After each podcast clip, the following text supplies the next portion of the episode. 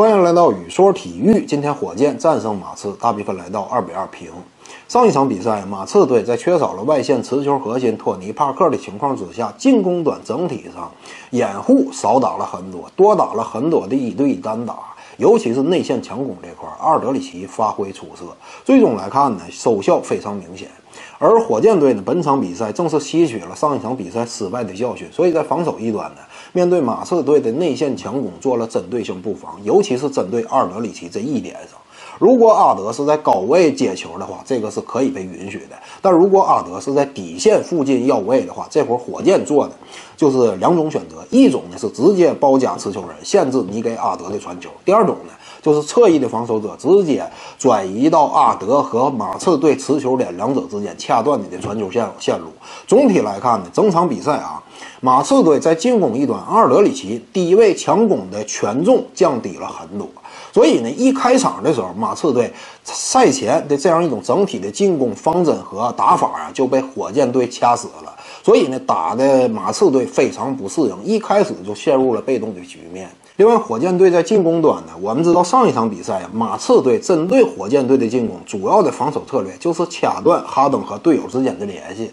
如果哈登打挡拆的话，那么这会儿既给你投篮空间，也给你突破空间。当你突破之后，火箭队、马刺队内线直接面对你，这会儿呢，他更多也不是选择去封盖你，而是掐断哈登和队友卡佩拉之间的空切配合。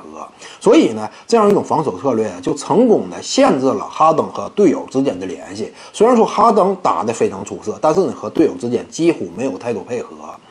马刺队整体的防守收效非常明显，但是本场比赛呢，火箭队面对马刺的这样一种防守策略，做了非常有效的针对性调整，就是把哈登从更多的充当队内的第一进攻发起点，转变成了第二进攻发起点，而第一进攻发起点更多是由谁扮演的？是由路易威廉姆斯或者是戈登，他俩在外线和内线圈上打挡拆之后，马刺队你不是不选择换防吗？那么我用突破的方式逼迫你换防。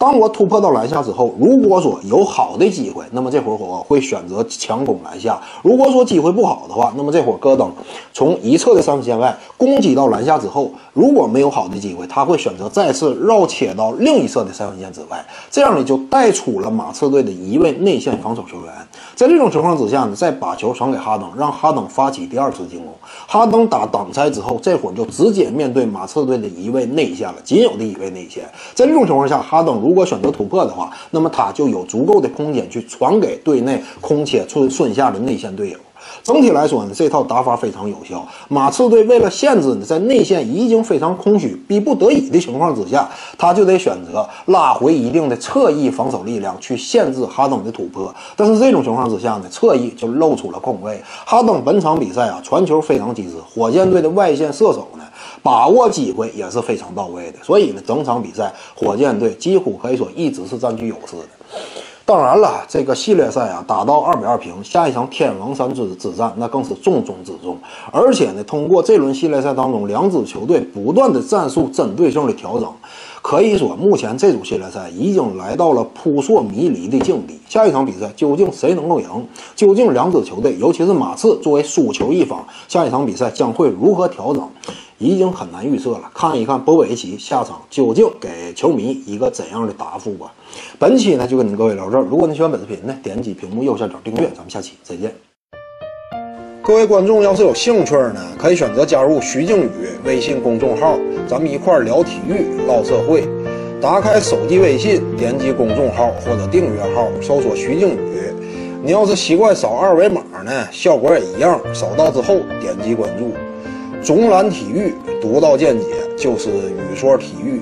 谈讲评说，无愧于心就是静语漫谈。每天一条语音推送，欢迎各位光临指导。